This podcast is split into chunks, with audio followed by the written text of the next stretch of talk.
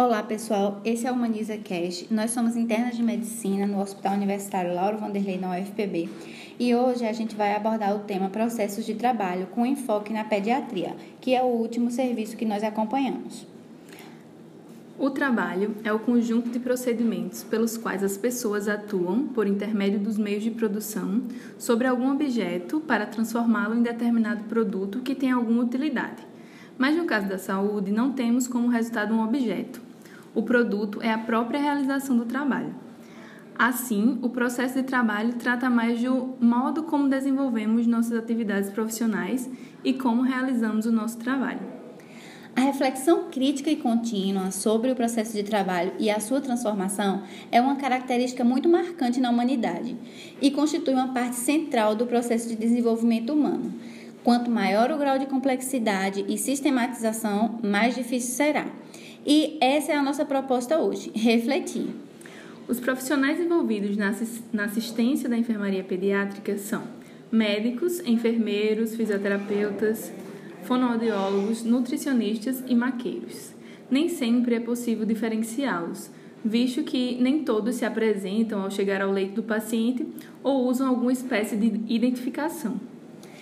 Com relação à hierarquização no processo de trabalho, nós podemos observar que há sim uma certa hierarquia entre esses profissionais. Quando na mesma profissão, por exemplo, há uma espécie de ordem bem clara entre os médicos staffs, que são superiores aos R2, esses por sua vez são superiores aos R1. E entre as profissões, geralmente ocorre uma produção de demanda pelos médicos que é executada pelos outros profissionais e especialistas. Porém, cada um tem a sua autonomia naquela área. E esses profissionais, eles se reúnem em algum momento, Ayane? Bom, as reuniões que nós presenciamos geralmente foram realizadas entre residentes, os pediatras staffs, os médicos especialistas de áreas dentro da pediatria, como nefropediatria, hematopediatria, cirurgia pediátrica, quando esses eram solicitados. O paciente e os genitores presenciavam essas reuniões quando elas ocorriam na beira do leito, mas de uma forma bem passiva. Durante o tempo que passamos no setor, não presenciamos a participação de profissionais não médicos nessas reuniões clínicas. Assim, a comunicação, na maioria das vezes, é feita apenas pelo prontuário do paciente. É, e além dessas reuniões para a discussão do caso, também ocorrem reuniões acadêmicas entre os médicos, residentes e nós internos, para discussões de casos clínicos e outras coisas que forem convenientes. E também tem as reuniões de capacitação, mas elas ocorrem mais entre os médicos do próprio serviço. Então, Agnes, é, quais são os problemas, os principais problemas que você conseguiu identificar nesse estágio? Alguns problemas que ficaram mais evidentes foram a falta de materiais, é, alguns medicamentos e insumos.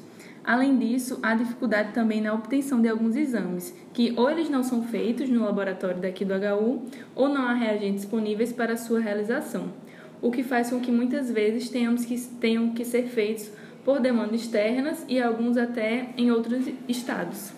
Outro problema é em relação aos pareceres de determinadas especialidades, que muitas vezes se faz de modo meio burocrático, o que faz com que a equipe tenha que se deslocar até o setor da especialidade referida para obter informações de conduta para os pacientes.